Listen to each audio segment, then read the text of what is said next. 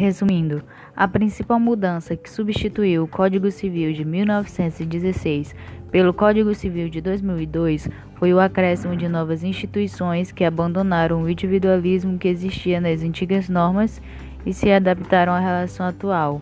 Como todos os ramos do direito, existem princípios do direito civil que o regulam.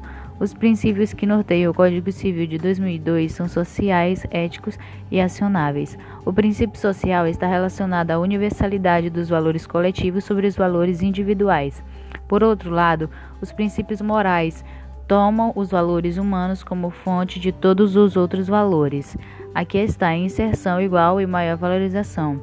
Finalmente, a ordem que surge o princípio da operabilidade é que, uma vez que a lei deve ser específica e eficaz em suas ações, ela precisa existir e deve ser aplicada, cumprida antes de ser executada.